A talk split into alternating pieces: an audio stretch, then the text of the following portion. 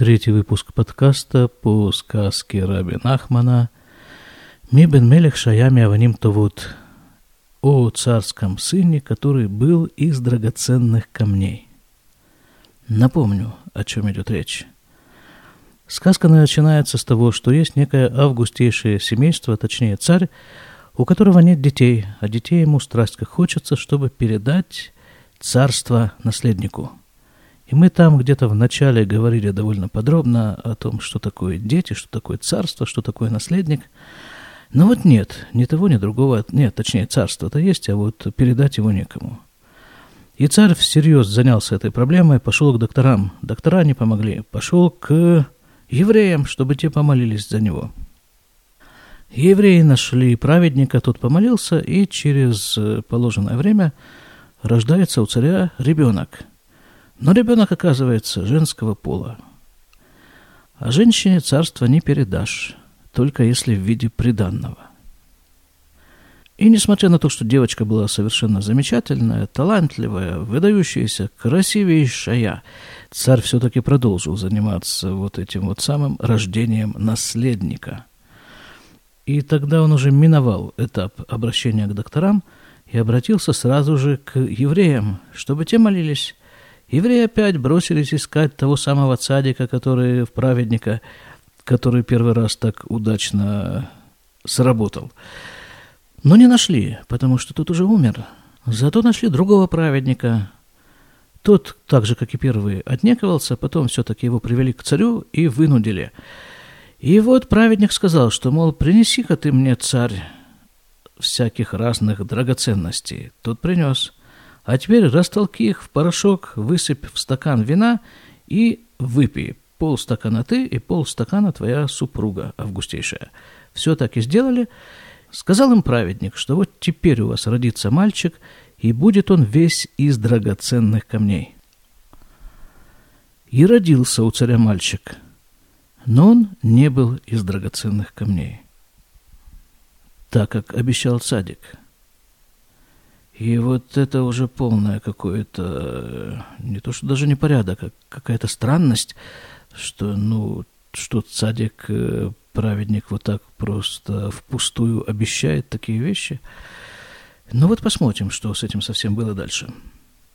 Ваабат Малька, да, кстати, этот вот мальчик, так он тоже так же, как и его старшая сестра, он был совершенно гениальный мальчик – и красивые приезжали из всех стран смотреть на такого замечательного мальчика. Вы аба от малька арата, шейнаха шува кольках, вниткан а бо. И царская дочь увидела, что она уже не так э, важна в глазах окружающих, как это было раньше, до рождения брата. Потому что брат ее затмил все те же самые качества, что и у нее, совершенно замечательные, плюс он мальчик. Извините. Здесь э, нет ни доли этого, как это называется-то, ну, противоположность феминизму. Не помню слова. Какое-то иностранное слово – шовинизма. Наверное, вот это, да, скорее всего так, хотя я в этом не уверен. Но, в общем, нету здесь ни того, ни другого. А мы уже говорили, что вот эта девочка, эта царская дочь, она символизирует собой природу. Вот такой взгляд на мир. Что вот, мол, мир создан, так или иначе, и существует по каким-то своим незыблемым законам.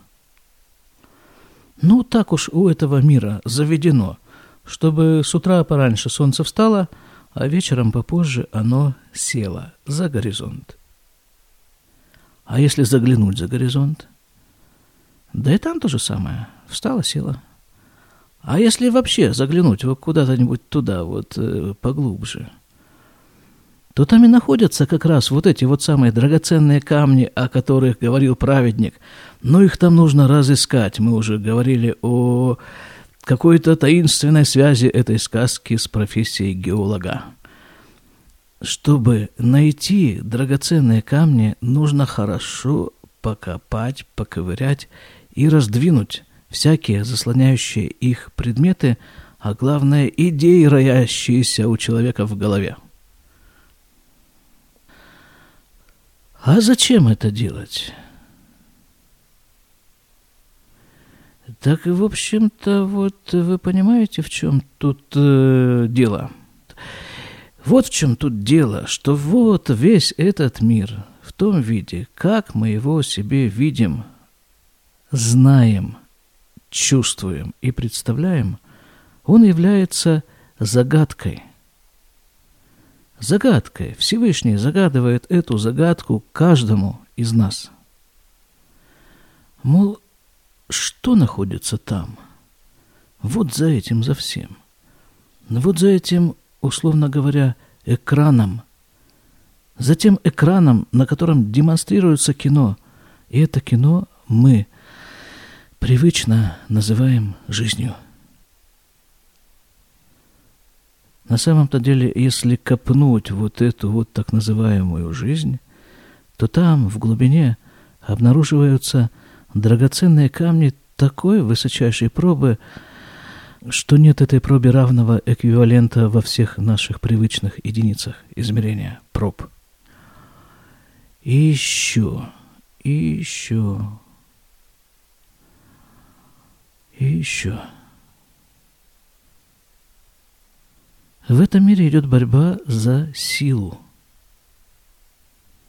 Я говорю очень схематично, очень условно и очень примитивно, просто потому что ну, нет, нет в нашем языке, а может быть, просто я не нашел какие-то более точные выражения. Ну, попробуем воспользоваться теми, что есть. Вот давайте представим себе движущийся поезд. По рельсам, естественно. Вот поезд – это та самая сила. И вот есть некая развилка, к которой поезд довольно быстро приближается. А на развилке этой стоит стрелочник. И он направляет движение поезда либо в одну сторону, либо в другую.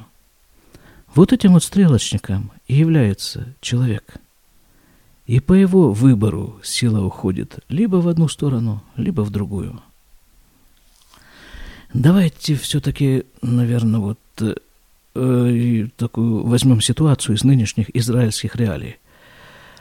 Вот сейчас, последние несколько недель, Израиль захлестнула волна террора, арабского террора. Арабы там режут, нападают, стреляют, машинами таранят, людей убивают. И что происходит дальше? После каждого такого террористического акта включаются во всю мощь средства массовой информации.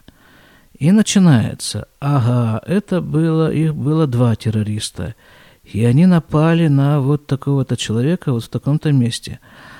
Потом еще через несколько минут уточнения, нет, нет, вот не в таком месте, а вот на там пару метров э, дальше – или там, а как они его убивали? А вот они так, вот нет, нет, вот так. Да, еще дальше. Следствие показало, что все-таки, наверное, вот так. И вот это вот мусолится несколько часов до следующего теракта. И начинает также мусолить следующий теракт. И вот радио, оно постоянно на, направлено, отрегулировано на вот эту волну, волну терроризма. Неважно, какую радиостанцию ты слушаешь. Везде говорят о подробностях совершения теракта. А зачем? Зачем мне знать, в какой руке у террориста был нож?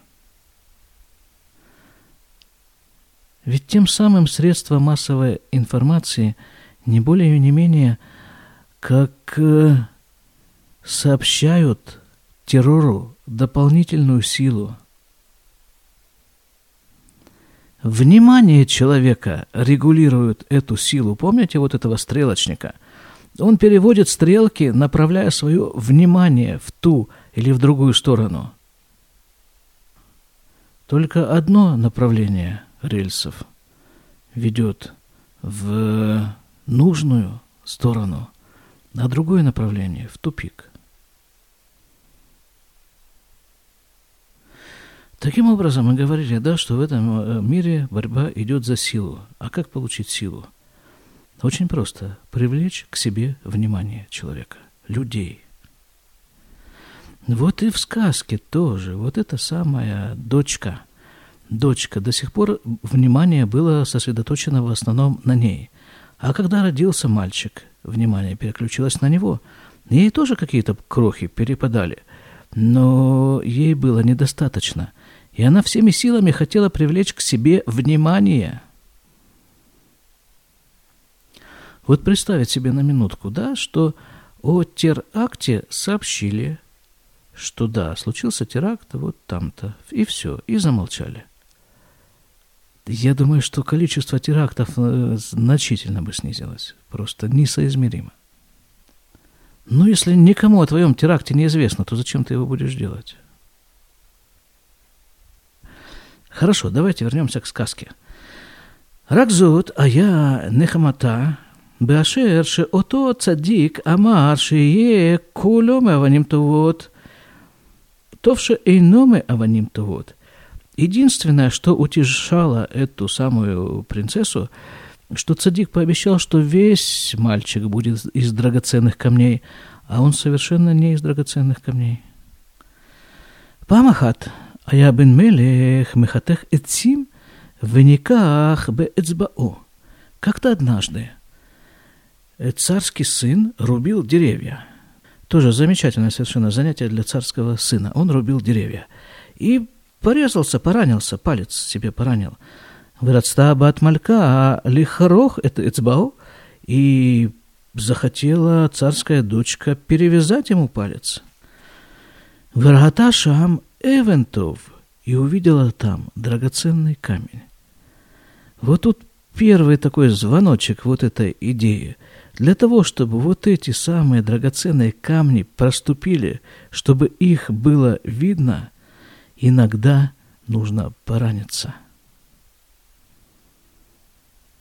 И вдруг как-то совершенно неожиданно для меня вот в этот момент это начало, эта тема начала увязываться с темой арабского террора – так, интересно, интересно. Посмотрим, что будет дальше, как, куда нас выведет эта сказка. Верата Шам Эвентов и увидела там, там, вот, видимо, в этом пальце, драгоценный камень. Вы нитка она бо мы от вы остаться махуля. И она так сильно начала ему завидовать, что притворилась больной – сделала себя больной. Дословно здесь так написано. Потому что, потому что что? Но ведь если, если ведь всем станет известно, что драгоценный камень находится вот там, у царевича, внутри, что он все-таки, да, из драгоценных камней, так же, как, так как обещал праведник, то ведь внимание целиком переключится на него, и вся сила уйдет туда, что же от нее бедное останется – а ведь в таком случае она останется как бы в живых, она останется существовать, но просто она займет свое совершенно легитимное место.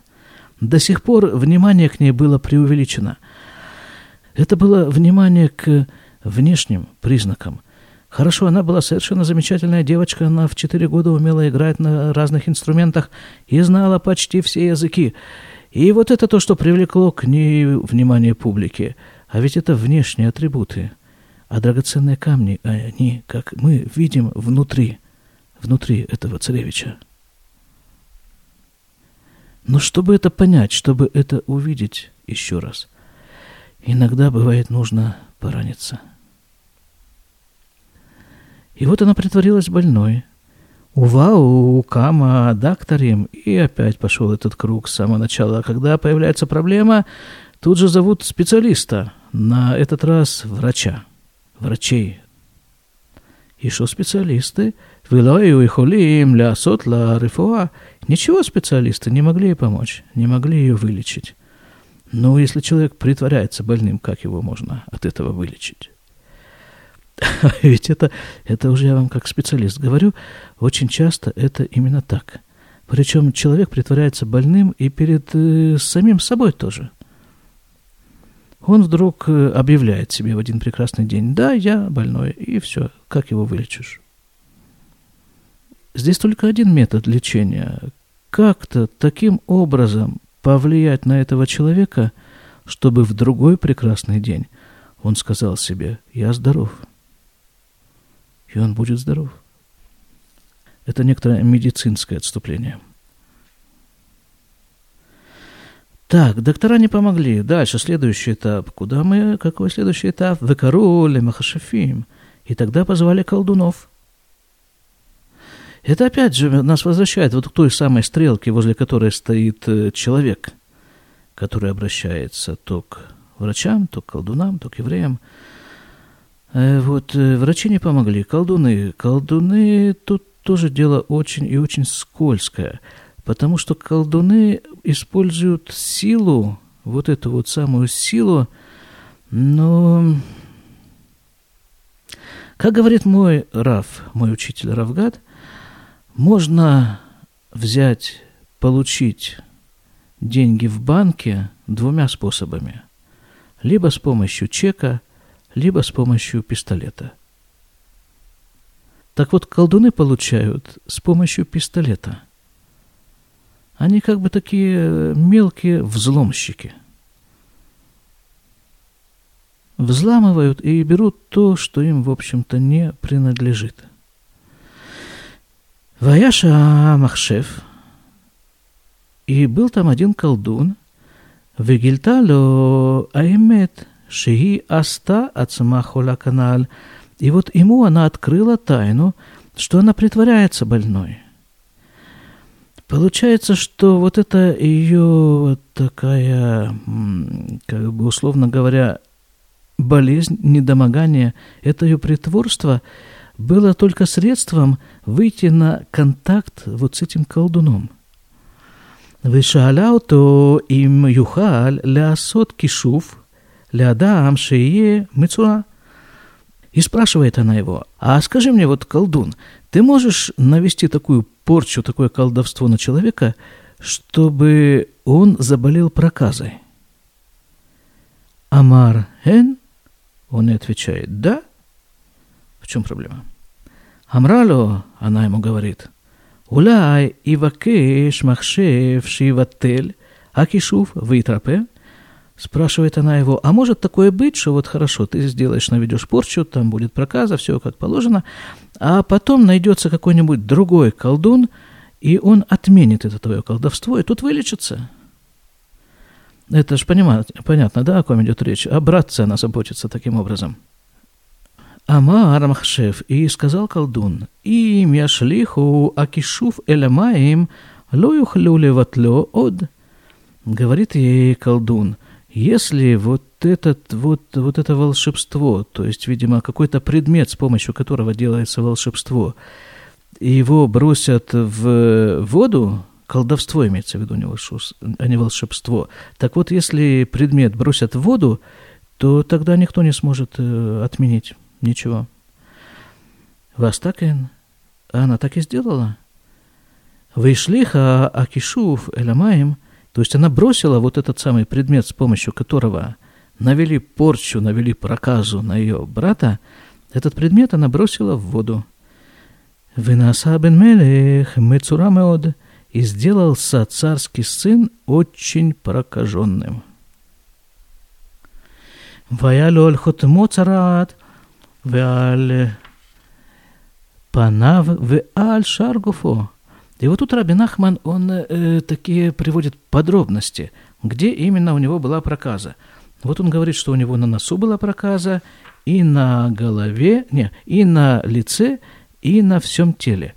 И обычно, когда Раби Нахман начинает вот так вдаваться в такие подробности, это есть в этом какой-то смысл – Давайте, наверное, я этот смысл возьму себе как домашнее задание. Я посмотрю там в книжках, что об этом пишут. Я не хочу фантазировать на эту тему. Посмотрю, что пишут умные люди. И в следующий раз вам с Божьей помощью расскажу. Вот везде у него на всех этих органах, на носу, на лице и на всем теле была проказа. Васакам или бадакторим. И опять, опять, опять начинается это все сначала. Зовет царь докторов – у вымахшефим и колдунов, вело уилю, и ничего не помогло. Вы, наверное, уже предугадали, какой будет следующий шаг царя.